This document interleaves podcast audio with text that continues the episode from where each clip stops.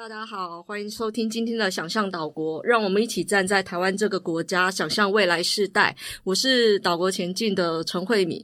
我们这个今年有一个新的专辑，这个专辑呢，其实是呃，一方面我们谈那个高教的现场，可是我其实觉得另外一方面就是很想要邀请一些这几年只做研究没在干嘛的人，没有，就是我们新的一个呃学术界的呃新新的生力军哦，来谈一下他们的论文。虽然是说可能在找工作期间会常常需要谈论文哦，不过还还是觉得呃生产一个，尤其是博士论文，其实花了很长的时间，然后身心灵全部都投入。入，然后完成这件事就很了不起了，因为有蛮多都是可能不见得可以完成哦。那所以想要邀请大家来参加这个新的系列，是关于我们会陆陆续续邀请一些刚毕业的博士，呃，新新科的博士来聊一下他们的研究。那我第一集这样就要请我最熟的一个人，我很开心邀请到廖玉凯，对，认识真的很久。玉凯要不要先跟大家自我介绍一下？好，呃，各位听众大家好，我是廖玉凯。嗯、那呃，我是一位地理学者。那简单讲一下我的背景好了，我大学跟硕士期间都是就读这个台大地理系跟研究所。那博士的时候是到英国的杜伦大学读地理学博士，所以就是一个很血统纯正。对啊，我觉得你的血缘蛮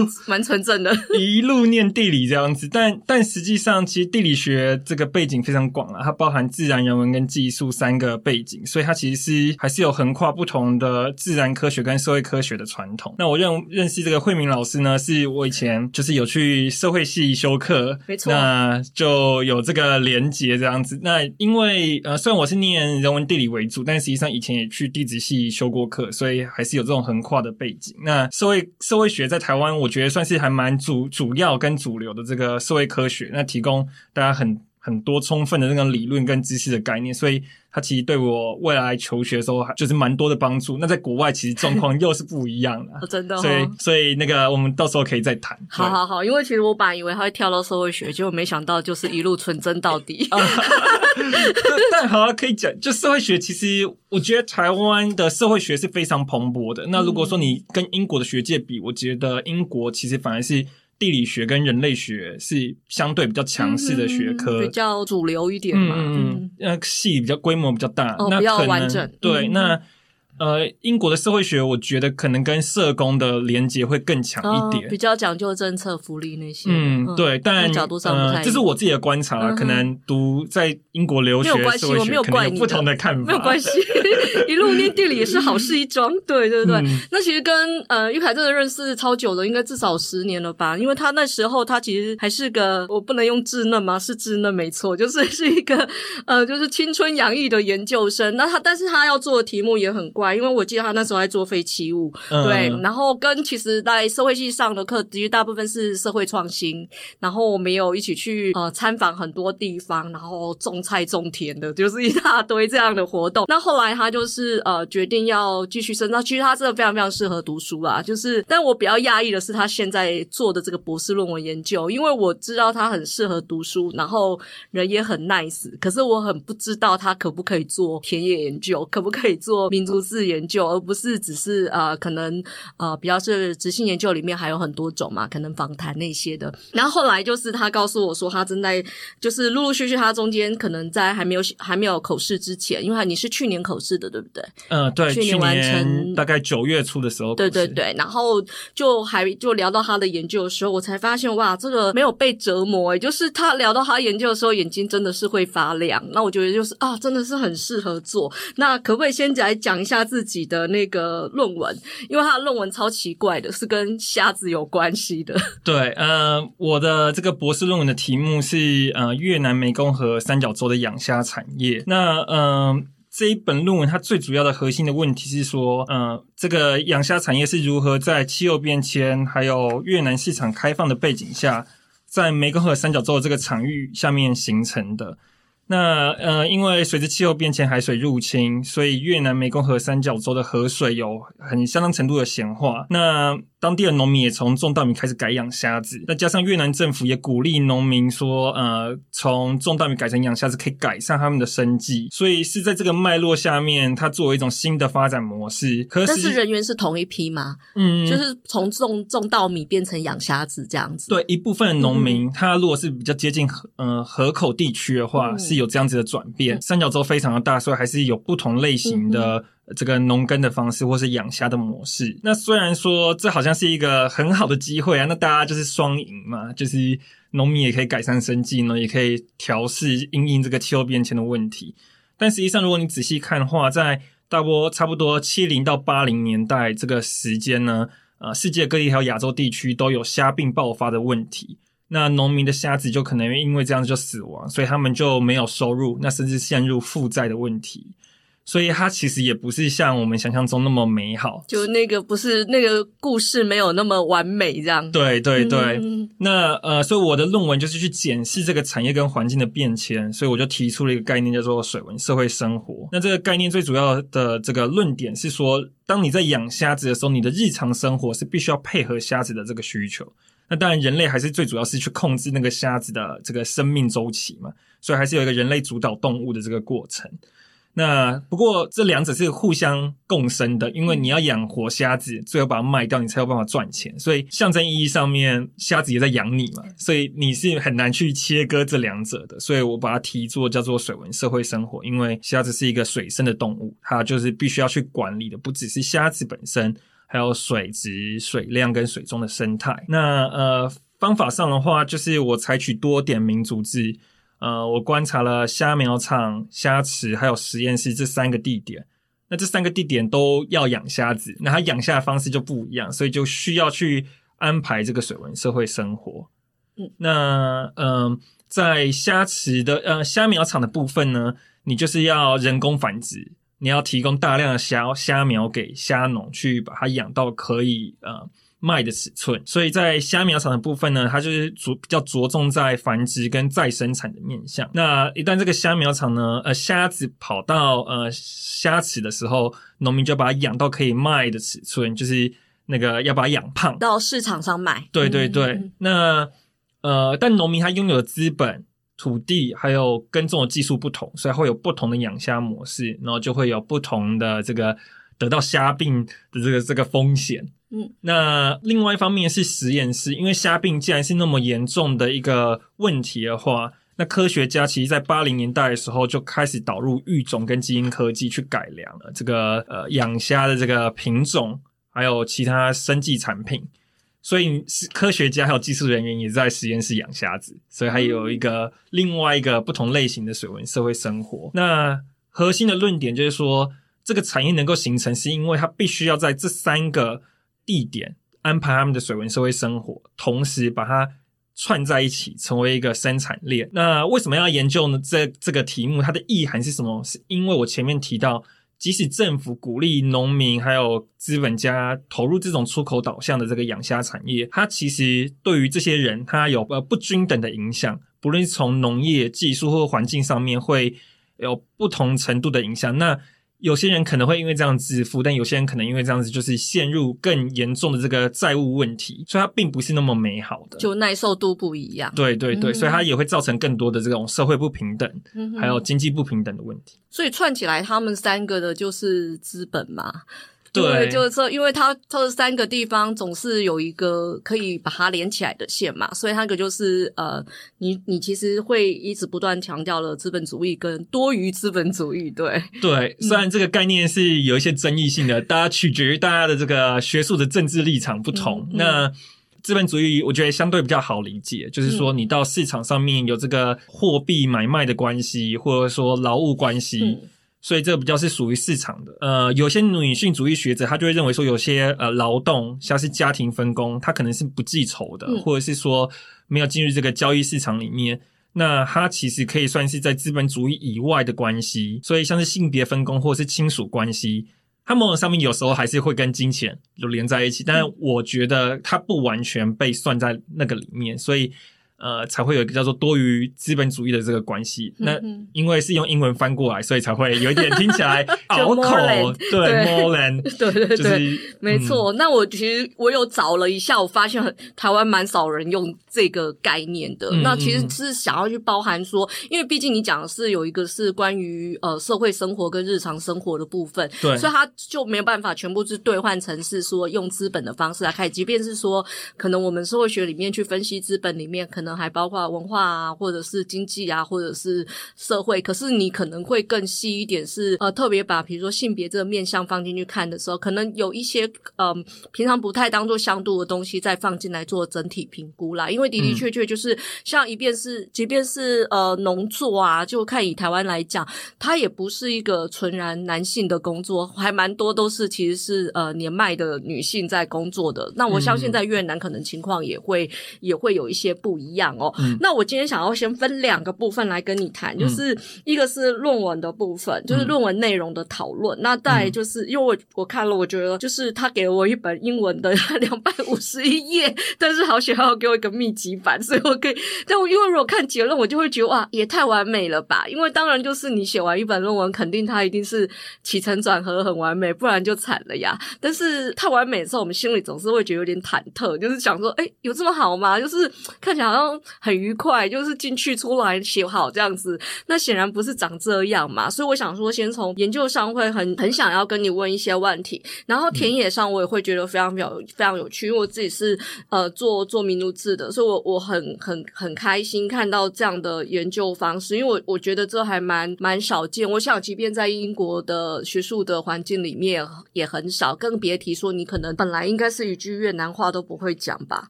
嗯、呃，对。那现在有多厉害了？现在呃。我在越南学，我其实去英国之前有在台湾学几个月，但就是学的不是很。那你那时候为什么会学？你那时候已经要做这题目了吗？呃，对，因为我那时候写好计划书投到英国的时候，就是这个，题目。嗯，我就想说，反正去英国之前大概还有五到六个月，那不如趁这个时候先准备学一下越越南语。但呃，在因为台湾学的时候就是密度没有那么强，所以其实那时候越南语大概就是学皮毛，因为光是发音就是就就很不一，就难度就已经很高了。嗯，那我后来去越南的时候又再继续学了一年左右。那我后来有去考语言检定，有考到就是 C one，就是母语人士的等级，好厉害哦！但但我觉得那个当然是一个证书是没错，但实际上语言是要拿来用的，对，所以它还是有一些是你要到当地跟呃农民访谈的时候，他们可能是不是北越的口音，也不是南越的口音，嗯嗯嗯嗯、是西部的口音，所以你要去适应说。你要确定你不同的口音都也都听得懂。嗯哼哼，好，嗯、这个语言这件事很有趣啦。那等下我们可以再聊。但我想要先问一下，就是因为其实你有几个 keyword，我感觉上就是说。嗯呃，很有辨识度啦，就是呃，而且我也觉得比较像是在前端的研究。比方说，嗯、呃，虽然我们在地理学里面有所谓的人文地理啊，或者是自然地理这样的区别，可是这其实这几年有一个研究的方向蛮也也蛮蛮夯的，就是蛮新兴的，是关于那个水的研究。那水的研究有蛮多，包括说像是可能是呃。就是水的人文研究应该这样讲，比方说我知道也有在做那个呃，像什么市场里面的那个，像谢依怡在做的那些题目，或者是说呃，有另外一些人在做像呃圳啊，像那个我们我们呃，像台大那附近那里有工作什么之类的，对就这一这一类的蛮多的。那可是。真的，其实如果你本来如果你是一个生物科技系的学生，然后去做虾子养殖的话，你可能会教我们怎么养虾而已。可是你不是在你你你你就是要懂这件事，但你不是在写这件事情，这个这个这个布置就会变得蛮蛮不容易的哦。其实我觉得水文社会生活这件事是蛮有说服力的啦，但是我很很好奇，是说你怎么会呃怎么会？就是说你，你你一开始就因为你先 review 了一些东西，然后呃知道说一些产业的现状，所以才这样子去直接列出说像小虾苗厂，然后池场跟把虾池跟那个实验场，这个看起来干干净净的这个这个这个步骤，但它会不会往往复复？就是说它这是不是一个一个单链式的状况状况，还是说因为我你已经都全部研究做完了，所以你返回来结晶这件事情去让它定位这样，嗯、所以。我想好奇，说你一开始的设题就这么精准？呃，我觉得当然是有意外啊，但现在就是说，我们如果从作品看的话，感觉当然是一定很干净，因为它已经、嗯、呃是要把呃东西理清，然后要让读者比较容易理解，所以看起来一定会比较干净。但实际上做研究，我想老师也知道是非常的混乱。嗯、没错，我那时候为什么会写出说虾苗场、实验室跟虾池这三个地方？我觉得虾池是很明确的，就是说，大家一想到养虾或是养殖产业的话，你一定是直接联想到农民嘛，所以要到这个农地上面是观察是一目了然，直接想到的。那后来是我在写计划书的时候，但这对你来讲不会是进入门槛最高的吗？啊、呃，对啊，因为你访问老板应该比访问农民来的简单啊。呃，我硕士的时候是访问老板嘛，是做那个回收产业，啊、可是老板也有老板的困难，他们就会觉得说商业机密他不愿意、嗯，都不肯说，对他你他不不接受访谈的风险比较低嘛，嗯、接受访谈的风险是增加他自己的困扰，嗯，所以有时候去访问企业，他还是有一定的门槛，嗯，那农民我觉得也。不见得容易，因为特别又是外国人，嗯、你要你去越南，你要怎么说啊？好，我现在要去访问农民，你总不能在路上拦截一个农民说：“ 哎、欸，我要访问你。”这也太就是没有取得信任。嗯、哼哼所以呃，即使是虾池本身，我也担心的非常多。嗯、那也是有朋友介绍我认识越南的虾农，嗯，或者说就是介绍我呃，在这个。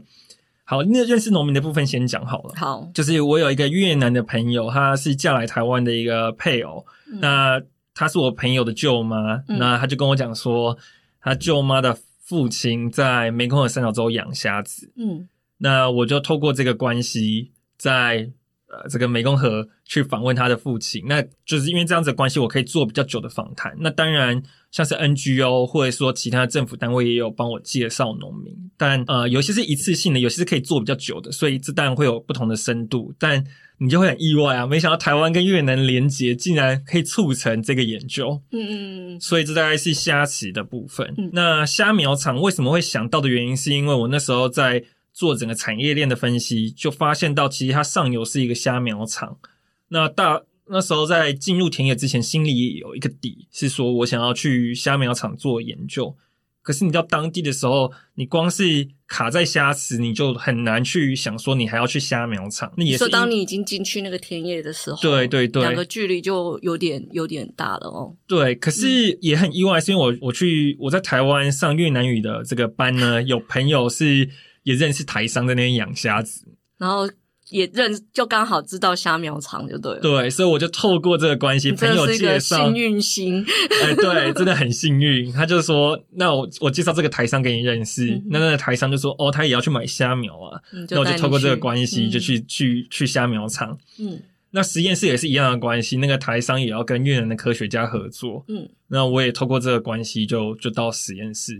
嗯，对，我觉得做研究有时候真的是有点运气，运气，尤其田野实在不是一个，你就正式写一个计划书去。人家也不一定要买单你，你写一个 proposal 就给那个呃虾农看，说，哎、欸，我这是我的 proposal，你要不要看一下？他肯定不会。但是如果你说，哎、欸，我是谁谁谁介绍我怎样，就会有点拉近关系。然后，但接下来就是说，这个线头有的话，可能之后要怎么再 run 就会是另外一件事情。那这个我等一下可以再聊。嗯、但是呃，我觉得你你你后来那个比重上的话，呃，嗯、是是怎么配置啊？就是说你你花。他的呃，其实篇幅上当然是看起来是可可以理解的，但你实质上花的花的时间啊，或者是说觉得呃最难去呃最难去 follow。哦，我先问好了，你去、嗯、啊，你这样前前后后去了几次，然后每次待了多久？我是去了两次，嗯，那 total 是十二个月，嗯、前面先去三个月，然后回来台湾换签证，然后换到一个比较长的是九个月，嗯，那所以。呃，而且这是在 COVID 期间，对了，就是我有听你讲这个实在是太难了。对，因为呃，二零一九的九月到十一月，中间待三个月，先打打一下关系，然后也做了一个比较初步的田野。嗯、那那个时候还没 COVID 还没发生，嗯、所以嗯、呃，还算好好行动。那到二零二零，呃，大概二三月的时候，我再去越南，那时候 COVID 已经爆发了，开始紧张了。对，对，那越南也锁国了嘛，嗯嗯，所以我基本上进去以后就不要再移动了，就是待在那边就被锁了。但我也是蛮开心的，因为那时候那边没有个案，然后、嗯、呃，我还可以继续做研究。嗯所以，我光是我我在英国的班级上面的同学，我大概是唯一少数 没有受到 COVID 影响的人。对，因为如果是那之后才要开始发动的研究，大概都有困难。对，对不能做，啊、就变成说你可能用另外其他的方式做田野。嗯嗯嗯、对啊，所以我就觉得你这个是有幸运之星笼罩的一个 研究。对啊，嗯，嗯，然后我我觉得资本是一件重要的事，因为其实这种能够跨这样从那个，我觉得就因为台湾以前也是那种日本的那个什么呃鳗鱼苗的那个重要的抚育场嘛，嗯、但是它就是一个大好大坏，因为我们讲农呃。其实我之前有问过，但我还是可以等会再问一次，就是为什么要叫人家养虾子叫做农民？对，刚刚我们台湾当就是说农民，大部分我们概念上是果啊，就是那种种植种植类的，要、嗯、那养殖类的，我们都会叫。渔民有时候我们还是，嗯、但是但是我们的呃也会讲说看天吃饭，就是看天吃饭，它就是大好大坏。比如说遇到一个呃，像我们有很多虱目鱼的养养殖业者嘛，嗯、那如果如果他遇到一个大的呃天灾，或者是说极度。冻寒的话，嗯、可能一下子就挂了。对，然后就是血本无归，所以它还是有一些要自负的部分。就你刚刚讲，可能会赚，但也可能不会会会跌得更惨，会背负更多债务。对、嗯，那这个都是风险。这是虾，这是那个虾苗场的部分。那实验室但摆明了就是一定有公司在背后撑嘛，对啊，对否则不会去盖一个研究的地方。那中间的那个虾啊、呃，三角洲的虾池也是。那我就很好奇说，其实我看起来如果有。有一个有一个这样的产业的话，即便是国家鼓励的，我都觉得它的是高高资本密集的，就是那个成本要很高。但以台湾的方式来想，我就会很好奇说，它是已经比如说在越南发展成是两家公司、三家公司，就是说它是有集团化的现象，嗯嗯嗯还是说，呃，还是像台湾早期发展那种中小企业，就是可能中间呃，在比如说大盘、中盘跟小盘这、嗯、这中间会还是有一个关系？因为这个我比较搞不太清楚。说可不可以请你跟我们分享一下？呃，我想我们先从那个资本，就是高密集的资本投入这边先讲起。就是，嗯、呃，其实养殖产业的确就是一个高密集投资的产业。然后，呃，智利地理学家那个 Barry 呃 Glado 就有提到一个，他有一个文章很有趣，他标题非常生动，叫做 Throwing Money into the Sea。嗯，就是他在研究这个智利的鲑鱼产业，他就说这个虾那个疾病一直爆发，你就像是把钱丢到海里一样。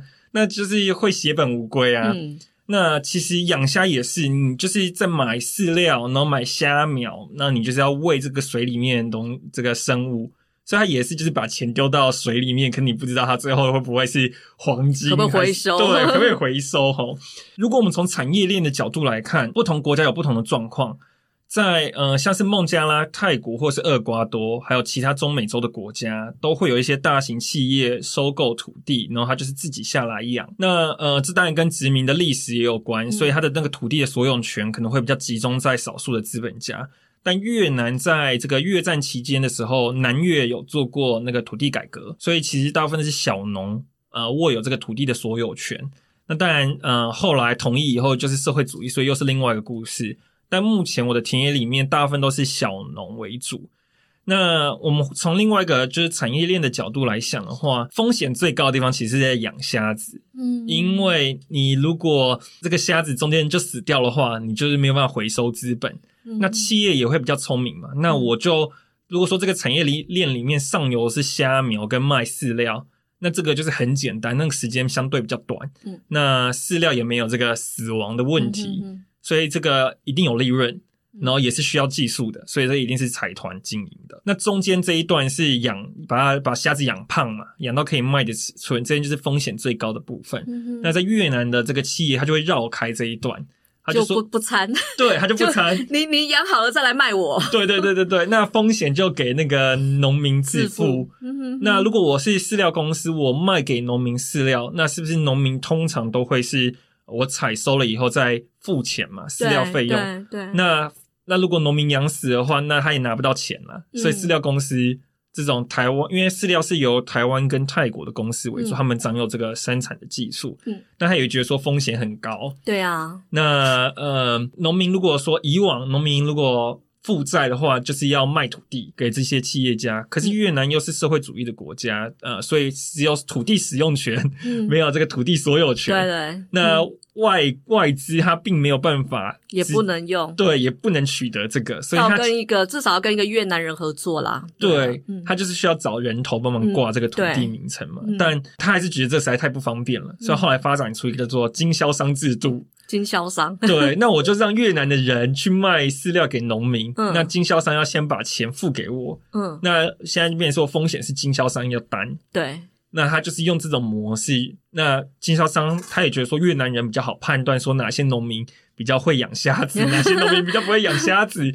那他再来判断说要不要卖给谁，嗯、那就要就变成是说那个还是越南人在扛这个债务的问题。嗯、那下游端的话就还是比较集中嘛，就是说你从呃收购的中盘商啊，然后到加工商还有出口，这个就还是可以用财团的方式去去经营。这里所谓的财团都是外国公司吗？呃，也有越南的，像下游的话，就会有越南的公司进来了。嗯、那当然，越南公司也有一些在做这种虾苗的育种，所以那又是另外一条故事。嗯、但简单来讲，就是上游跟下游的风险比较低，但是中游的风险是最高的。那那现在大概有几家公司在做啊？我知道越南比较有名的是一家，就是加工的公司，嗯、那它的规模非常的庞大。嗯，那育种的话也是一个是呃越南跟澳洲合联合投资的，所以这时候你可以看到这种跨国的这个连接是很多样的。是、嗯，那因为澳洲政府其实对于这个。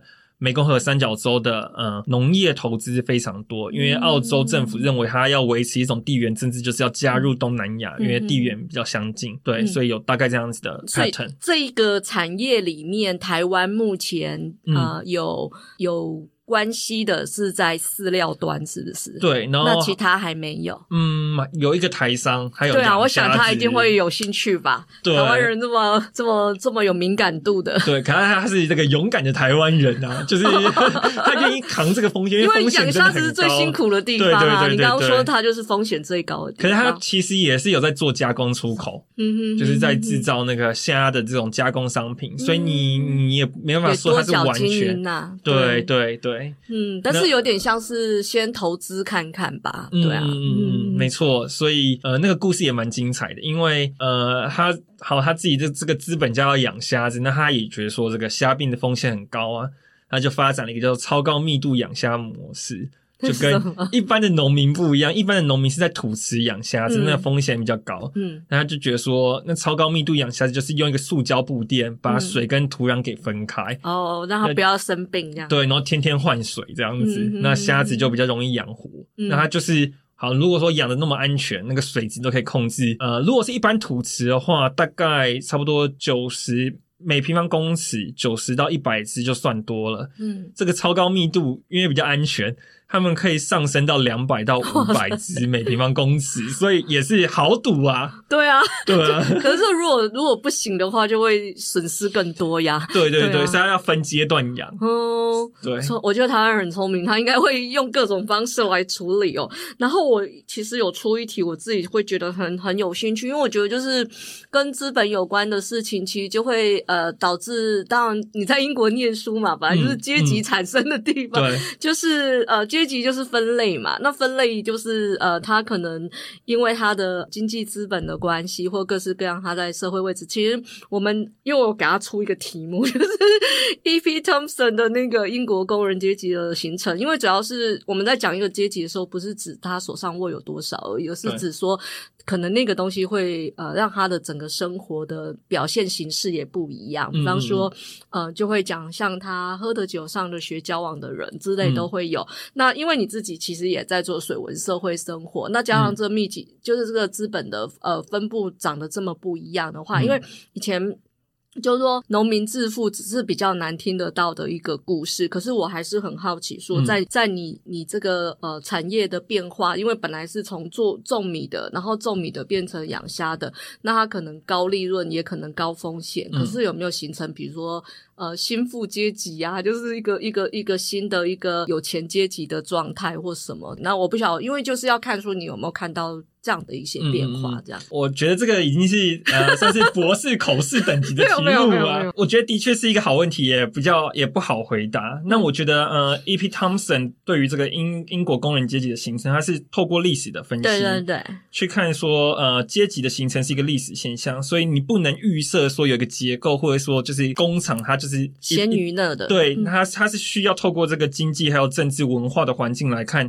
他们这个阶级意识的形成，才会有一个叫做什么叫做工人阶级。嗯，它是一个过程性的。那我的研究过程没有用历史分析的角度去看，就是农民或是渔民。这也可以讨论嘛。到底为什么是农民 比较渔民？我觉得我们可以先好先回答说这个形阶级形成的历史过程好了。我们先可以用一些既有的研究来回答这个问题。虽然我可能没有直接去做这种现就是历史过程的分析，就是我觉得可以另外一个引用的一个经典是 James Scott 的《农民的道德经济》。嗯、那因为为什么是这本书的原因，是因为他也是在做历史分析，而且他的分析的据点是在一九三零年代，嗯。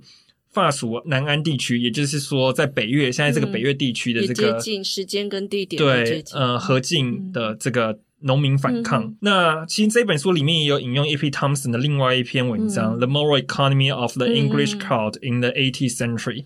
所以他是有看到说，呃。这个大多数的农民在耕种的时候，他不见得会去追求利益极大化，他可能会寻求的是风险极小、极小化，嗯，确保这个生计是安全的。农民会反抗的原因，是因为可能政府课税很重，已经没有办法让他们维持最基本的生计的时候，他起身反抗。所以，呃，这也在英国也有类似的现象，或者说可以跟 Polanyi 的在讲述这个巨变里面在谈这个呃最安全的那个。安全网的这个计算，或者说这个建立是维持是有关的。那后来两千零七年的时候，人类学家 Pamela Markowitz 他也曾经在合进在做一个重复在嗯。呃再访那个 James Scott 的研究，那还是看到说农呃在北越的农民，他其实还是有道德经济去维护他们社群的这一个最基本的呃生计生存。可是它有一个问题，就是说其实越南加入 WHO 之后。它开始做了更多经济的作物，像是咖啡还有养虾。嗯、那在这个情况下面，道德经济还有办法维持吗？它不见得会有相同的阶级利益，或者是类似的就是阶级的这种意识形态。嗯嗯、特别是在湄公河这个南越，它跟北越的这个情境是不一样的。北越是历史上是比较久远的嘛，那南越是后来随着这种殖民政府以及这个越南以前的王朝这样子。开垦下来，它才成为这个越南现在的这个国土的一部分。所以，它在不论在历史的向度上面，又接受过这个南越政府的这个统治，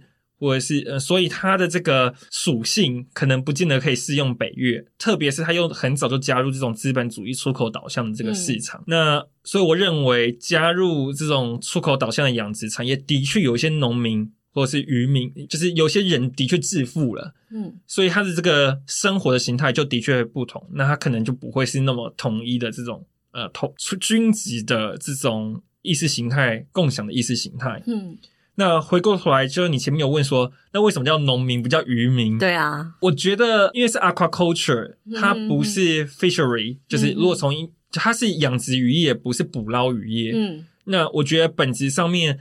呃，养殖渔业跟农农业是有点像的，因为渔业就是你的这个投资成本，就是你只要去捕捞，你只要投资你这个捕捞的工具。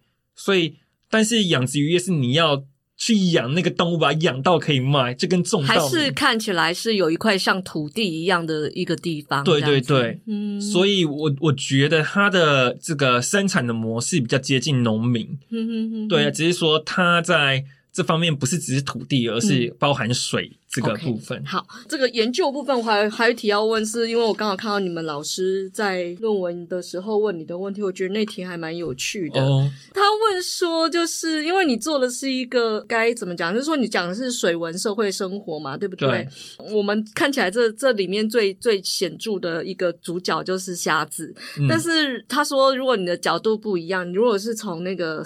那个病原体去看那个，嗯、就他染病的这件，就是这个病的东西来看，会不会看到一个不一样的世界？那我当然觉得说这问题也有点白问，当然是不一样啊，就是因为是那个视角上是长得不一样。对。可是我在想说，你是不是呃，在布置你的整个故事的情节的时候，其实因为瞎子觉得看怎么看啦，但是我觉得瞎子当然是比比病原体来的有有那个呃、嗯、可爱一些，就是它的那个生命力比较蓬勃一点。对。可是。确确确实实就是，如果如果从那个几个大的呃疾病上面去看的话，那你会觉得会长得不一样吗？嗯、或者是说你，你你在做田野期间有没有遇过他们正好是正好是有一一个收产，就是呃呃生产不太好的时候，通常它周期是多久可以做一次这样的完成？嗯，所以呃，先讲这个周期的问题好了，嗯、取决于你的品种，因为养草虾。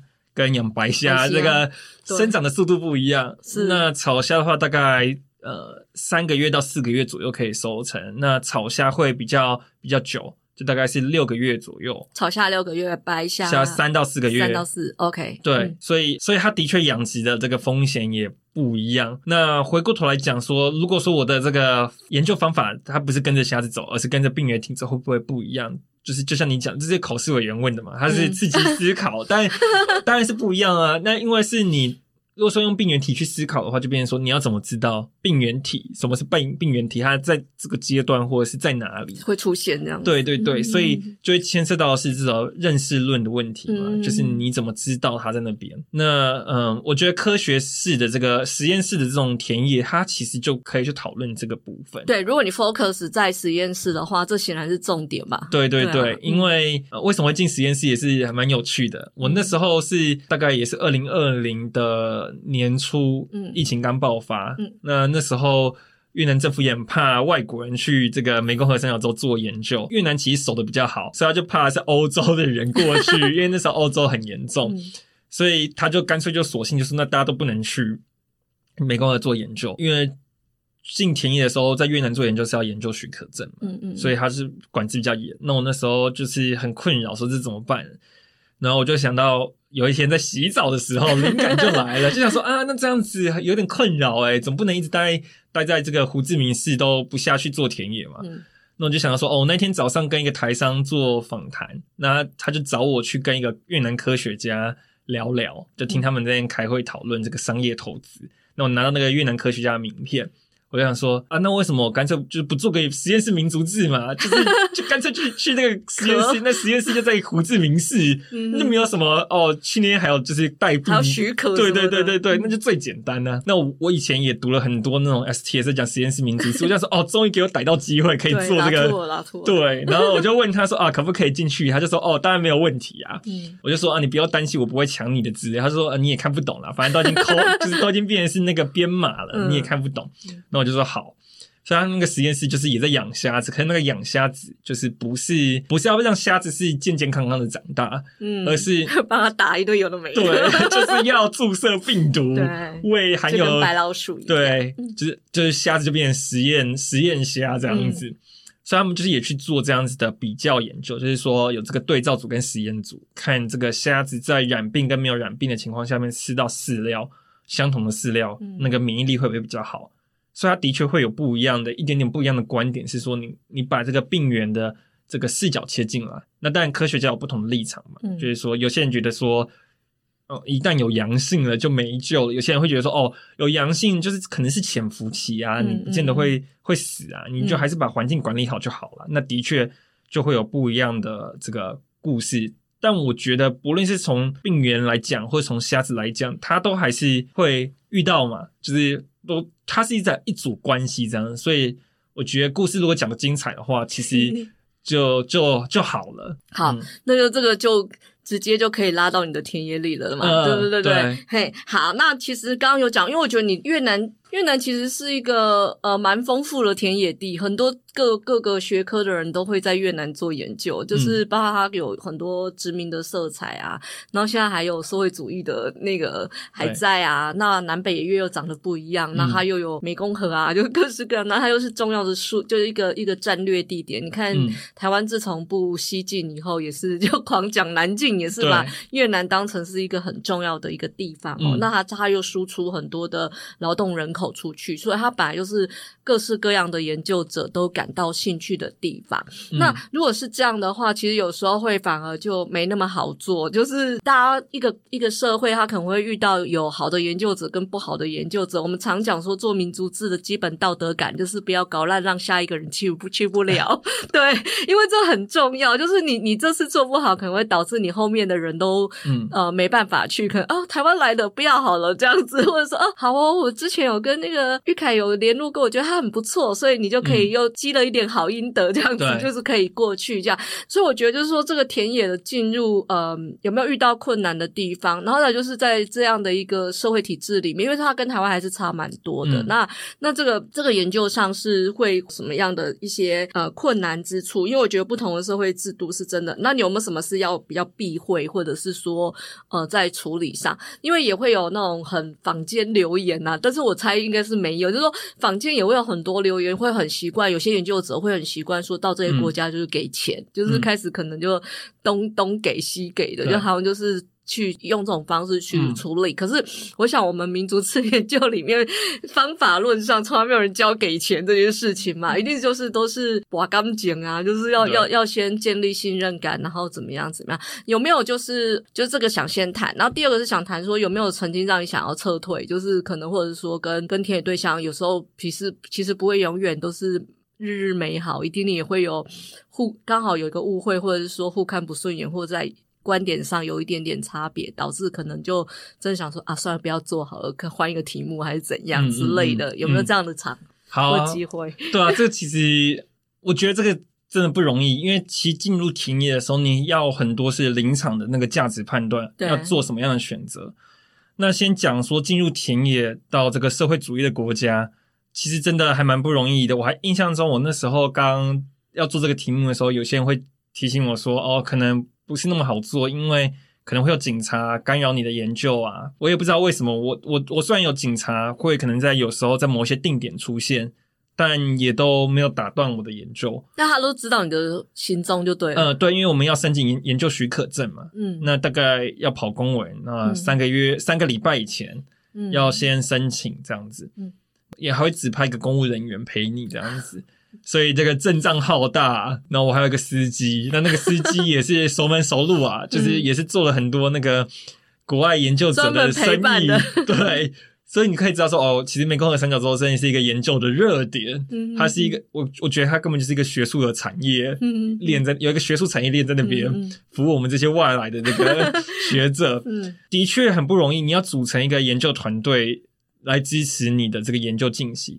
讲一个题外话是说，像是美国人，有些文献就说美国人去做研究，美国跟台那个越南的关系就很复杂嘛，嗯、因为又有美战、越战这样子，对，他们就第一个就是会很怀疑啊，嗯、你来这边到底是要做什么？对，那台湾跟越南连接，其实因为地缘政治的关系，反而要有善意，有善意这样子，这些行政的东西还是要跑。跑，我自己的经验上面是只要。运气也蛮好的，但加上我觉得越南可能我这个题目也不复杂，嗯，比较是跟环境治理相关的，然后看起来政治性比较低啦。对，看起来看起来，但我们知道说所有的东西都是政治意涵在在这这里面，只是说是哪一种政治嘛。嗯嗯。我觉得我基本上就是按照那个程序走，但实际上下去田野的时候，那些报道人还有这个公务员跟我的关系也，我还跟他们维持一一个不错的关系，所以也比较灵活跟机动。那我当然觉得说，有时候对于受访者而言是一个很大的压力。你阵仗那么浩大，你又带个公务员，然后你又又有一个什么驾驾那个驾驶的司机，嗯，然后还有警察。有时候这些人并没有高度参与这个访谈的过程，他可能在旁边 休息，所以还是可以做。那另外一个问题就是说语言的问题，嗯，因为越南语的发音，嗯、呃，我虽然还是可以讲，但是有时候。可能越南人没有那么常听外国人讲越南语，所以他还是会有一些不好理解的部分。嗯、哼哼，所以我还是会尽量把问题写在纸上面，让他们听不懂至少还可以看。以看嗯、哼哼，那嗯，所以这大概是一些策略去让这个田野比较顺利进行。但呃，跟报道人之间的关系有没有要说拉维持一个关系？我当然觉得说还是会有，就是说。你觉得说跟哪些人合作是比较愉快的，然后他们也会觉得说比较不打扰，嗯、那你可以做比较长期的观察。对，那时候也是呃有几次可能会听到比较多当地的一些呃权力关系的这个争夺。嗯，嗯，那我我我觉得。为了要维持这个比较讨良好的田野关系，所以还是会有维持一段距离，就是不要高度介入这个，嗯、不要参与太深。对，嗯、但有些人可能觉得说要积极参与，那我自己的价值判断是觉得说，嗯、可能不要把这些事情搞得太复杂。嗯哼哼哼。那这真的真的是田野的记忆，我也没有办法说有一个。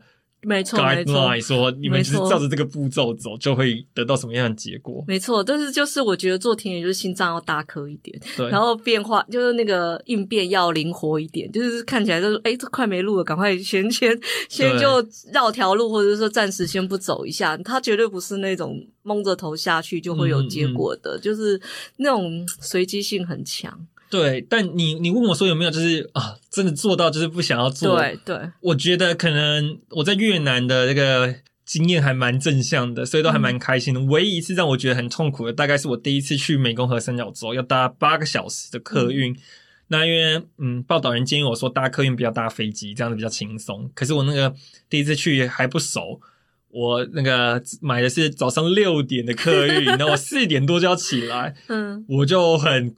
很很苦恼，我就自己问说，为什么要做一个那么艰难的 田野？但后来这种事情好解决嘛？你就就想说，那以后就提前一天下去，你不要搞自己那么辛苦。对，对，对，那那大家也真的很热情啊！就是越南的姐姐阿姨看到我，就又是个外国人，讨人喜欢的人，就找我聊天啊，然后就是要介绍女儿给我认识，所以就是还是有这些很有趣的故事啊，很可爱。然后村民都。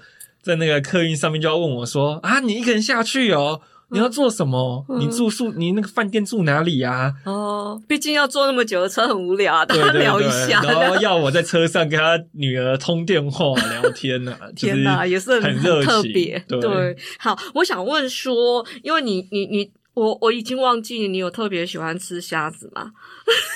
啊，我其实还蛮懒惰的。对，你是不喜欢剥虾？剥虾子是蛮麻烦的。对啊，因为我想说，你这这几个就是这些日子以来，就每天都在虾虾虾的这样子，然后就会不会影响你的，就跟你的日常生活有没有发生什么不同的情况？比方说，嗯，哎、欸，大家如果看到虾子就想要问你，可是其实你一开始就跟我们有有有说了，虾子的品种有两千多种，不是？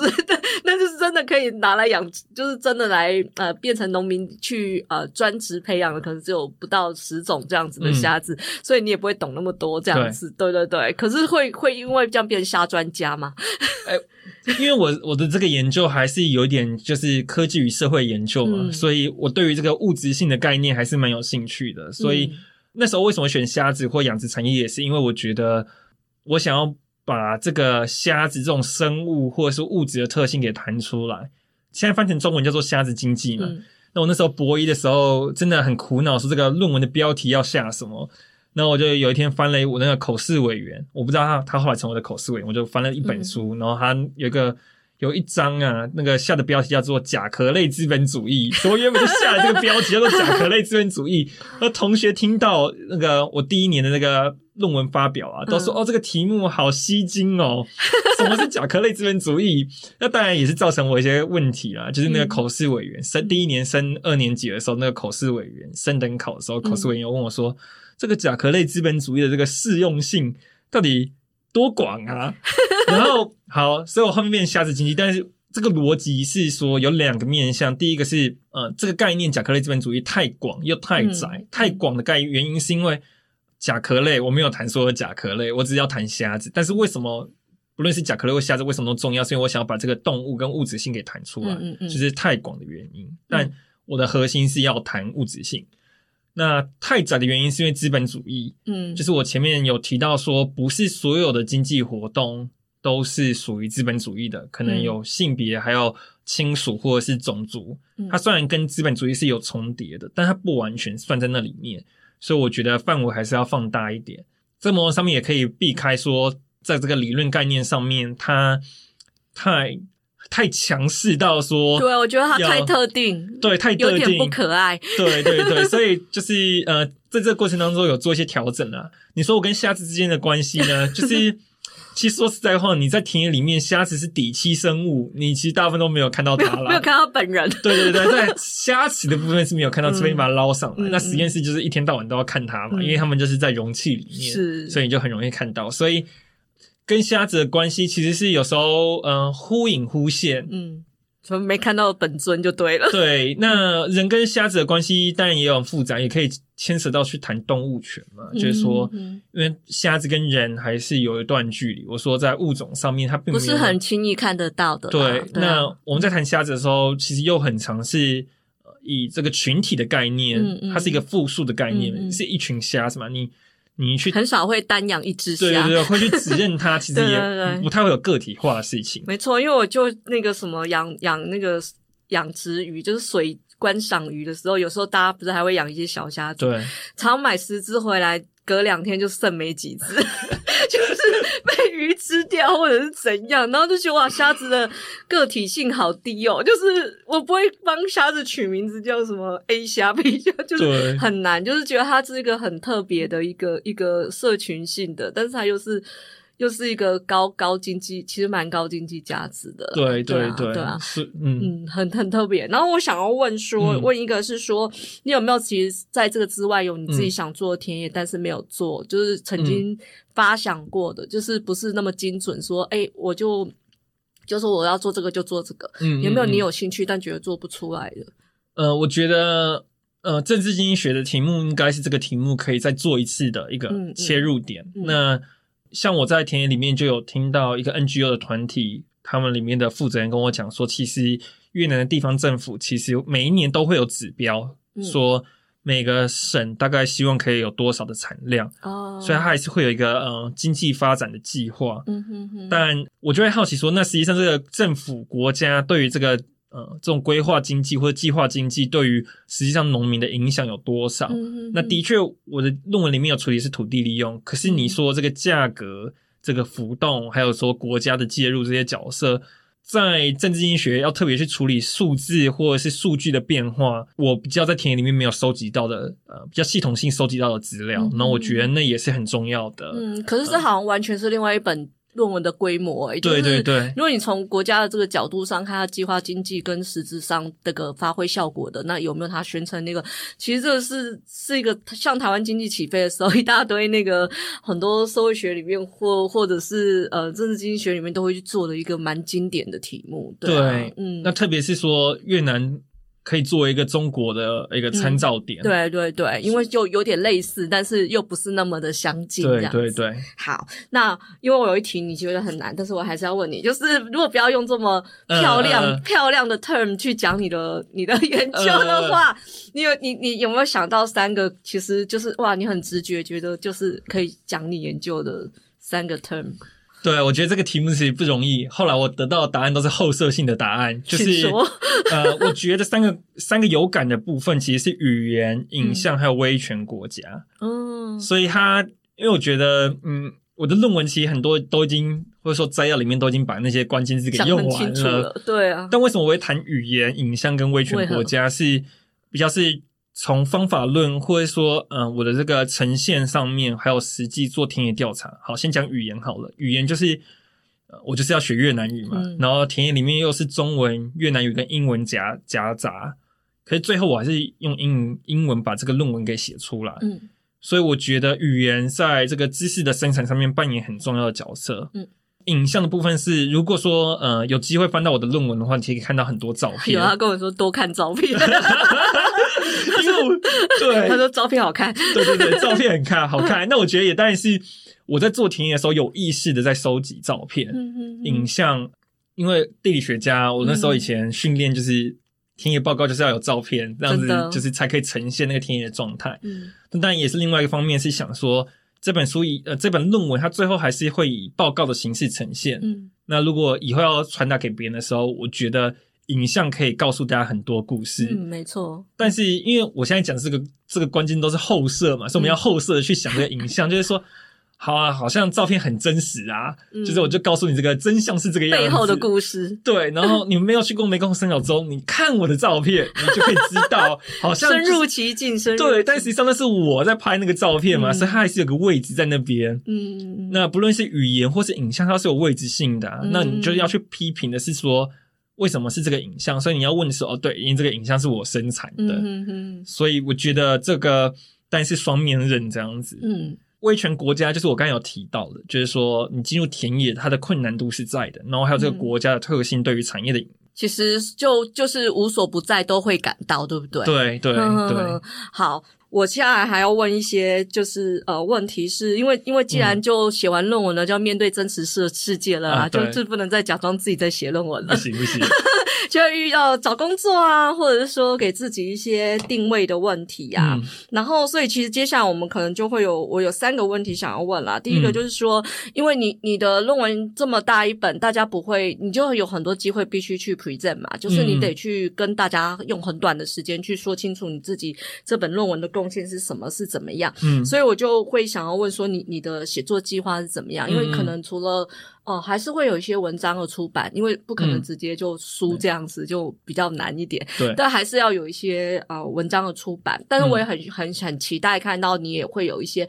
比较呃具有社会工作是长成什么样。我先丢这两个问题。好，写作策略的部分，当然论文写完以后，因为是英文的，所以当然嗯、呃，就是有把它改写成英文的国际期刊，那也也现在也都在审查。这个部分当然就是有你要再重新再架构，因为论文跟期刊是不同的篇幅，嗯、然后你要讲的故事这个篇幅也有限，所以它它必须要重组。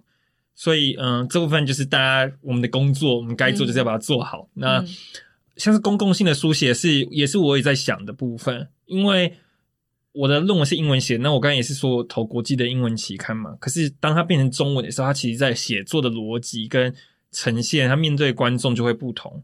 那我觉得这个是未来要要做的部分。那，呃，我觉得现在的情况是，呃，你不能只写这种非常拗口的学术写作，你你要去面对的是更广大的群众，你才可以把影响力给提升。嗯哼。所以也希望未来是有机会可以有更多这种比较可及性比较高的这种中文书写的作品。对啊，因为就是这里面有好多很丰富的故事，我都觉得很很适合去去演讲。对，这其实也连连接到你第二个问题，嗯、呃，可能是说到底要怎么跟嗯、呃，可能好非常古典，然后嗯、呃，有一个传统训练的地理学的对话，嗯、但也包含说不是地理学的人，对，对他要怎么对话？我作为一个学者，我觉得。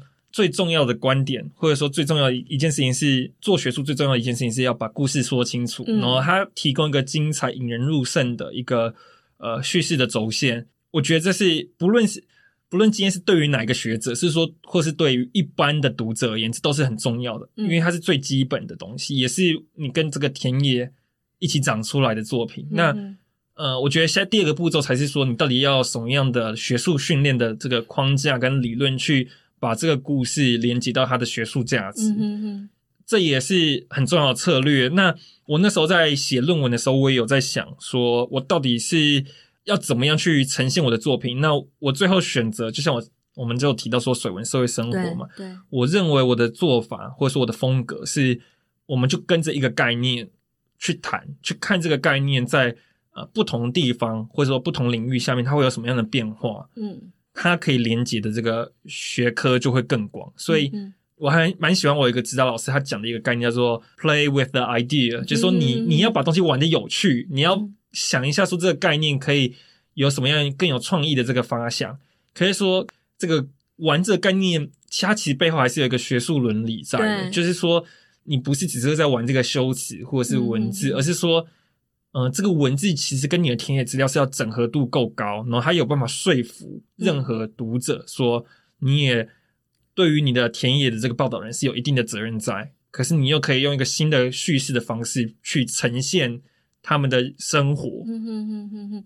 那还有一个问题，就是其实因为就是如果真的进到学术工作的话，嗯、它就是教学、研究跟写作嘛，这一定是。但你有有些人穷极一生，好像就靠一个研究吃，就是 弄很久这样子。那呃，因为人的生命是有限的，他的精力也是有限的。那加上学术，就是如果到现在的高教产业，也是非常的辛苦，可以做的研究，可能一生就能够精精彩彩的，就是博士论文肯定是第一个，然后接。接下来可能就会有一些小研究，或者是说，呃，规模上是比较好掌握的。对，那对你来说，你有你未来还想做什么研究？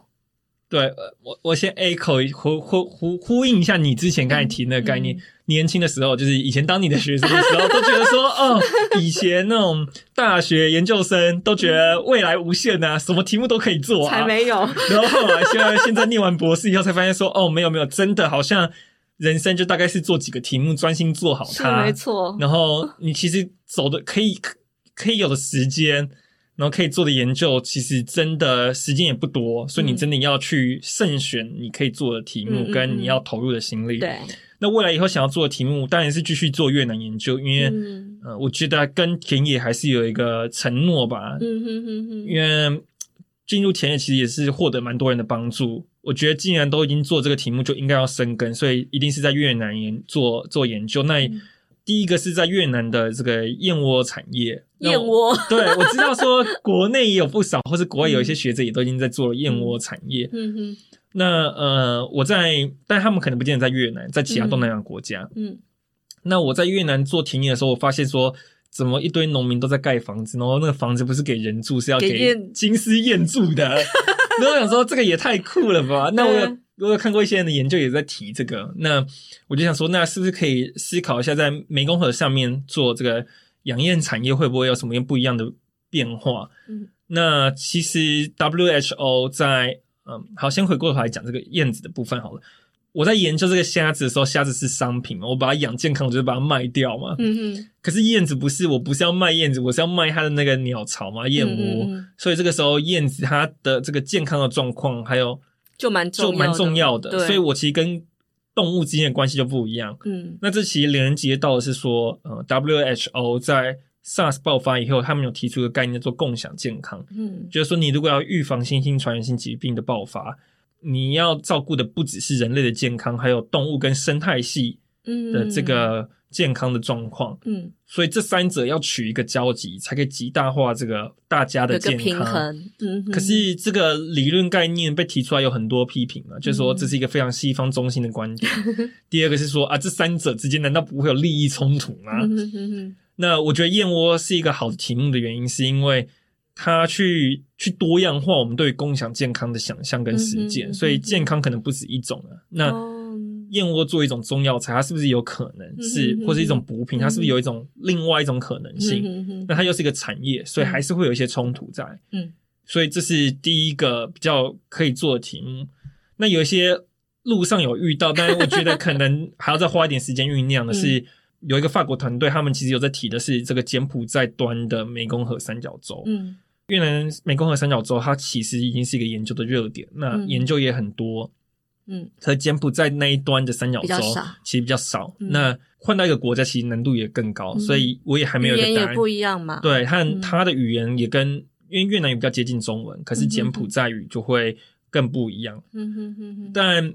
为什么这个题目重要？原因是因为它其实也是在讲这个气候变迁下，农民重新利用水利设施，那政府也想要改善这种殖民时期盖的水利设施，然后来发展一些气候变迁调试的方案。嗯，可是呃，柬埔寨跟中国的关系又很近，然后有一带一路的这个投资，然后柬埔寨又很需要外资的进入，所以其实那边的水利设施的投资是跟中国的顾问公司是连接在一起的。嗯嗯所以其实还是可以跟全球中国这个概念，就是说中国其实可能不只是要研究中国内部，而是中国在这个地缘政治下对于其他国家的影响力。那我觉得这也很重要，可是难度也相对比较高。嗯嗯，那你就可以去做进一步的对比嘛。那集水区有那个湄公河有这个越南跟柬埔寨，可是这个边界是。人类画设的这个国境嘛，对啊，水又不会自己分，对啊，所以它其实应该是一个要要当一个整体来看，不是吗？嗯、那个边界其实是要被质疑的嘛、嗯。其实都是视角问题，就是你从哪个视角看的时候，啊、因为因为你说那个我们讲那些 boundary，其实很多是人画设出来，并不是真正实质存在的。对，那如果你转个视角，可能那个就长得完全就不一样了。对啊，对啊，但听起来都不太好做。对，我们我们继续努力，这样继续努力。对，但是我觉得很有趣，因为你就是觉得你你现在在讨论的研究既既有跟。在念书时，就是说可能在念硕士班的时候，其实还是一样的。就是比如说，当时我们都一直在讨论一个不是掠夺性的，然后不是只是个人占有的、独占去积累的。是当时我们一直在讨论的，其实就已经就是共享的这个概念怎么用。但共享不是大家一起惨，就是大家一起穷，大家一起辛苦。所以你就讲说，你讲共享健康这些也都都是，其实我觉得你都没有忘记那个本来根本自己很关心的东西，然后又很具有未来性，因为这些。些都还是算是未来肯定有。比方说，呃，我们都关心生态啊，然后关心说，哎，地球快要挂了，怎么之类的这些问题。嗯、那那怎么去把它做的在游走在那个人文跟自然之间，其实是一个蛮好对话的。那我很希望你可以多写书啦，就是可能也许也可以再多写一些东西，因为就是呃，我我其实刚你在讲说，我们以前一起念、嗯、或是一起在追求的，的事情对，嗯、关于共享，我其实我到现在还记得那时候上课的时候，我们那时候小组报告你在下面有提一个问题，嗯、就是说我们在讲这个共享或者说有一个社会住宅的想想象时，因为那个时候题目是做社会住宅嘛，你就问说。这个生活一定要是那么单一一致吗？共享是说大家就是要过一个生活吗？那我其实那时候是有点震惊，可是也不知道怎么去回答。可是他这个问题是在我的心里呃盘旋蛮久的。那我也觉得说，所谓的共享不是只是单数的，就是每个人还是可以有自我的选择，每个人还是有不一样的考量。我们不需要去强迫每个人过一种生活，而是说我们要如何在呃有异质性的状况下面，就是每个人有。有自己的追求，可是还是可以为了其他人，或是为了其他动物，嗯、或者说其他不一样的事物，去创造一个社会的呃公共的这种集体性，或者是、呃福祉。没错。那我觉得这个其实是一直还在我脑海里面，可是我觉得实践上还是需要努力，挑战还是非常高。没关系，那之后有机会再找你来聊。如果有新的研究的话，也会非常非常想要知道。好啊，好啊，谢谢大家。那我们今天就到这里了。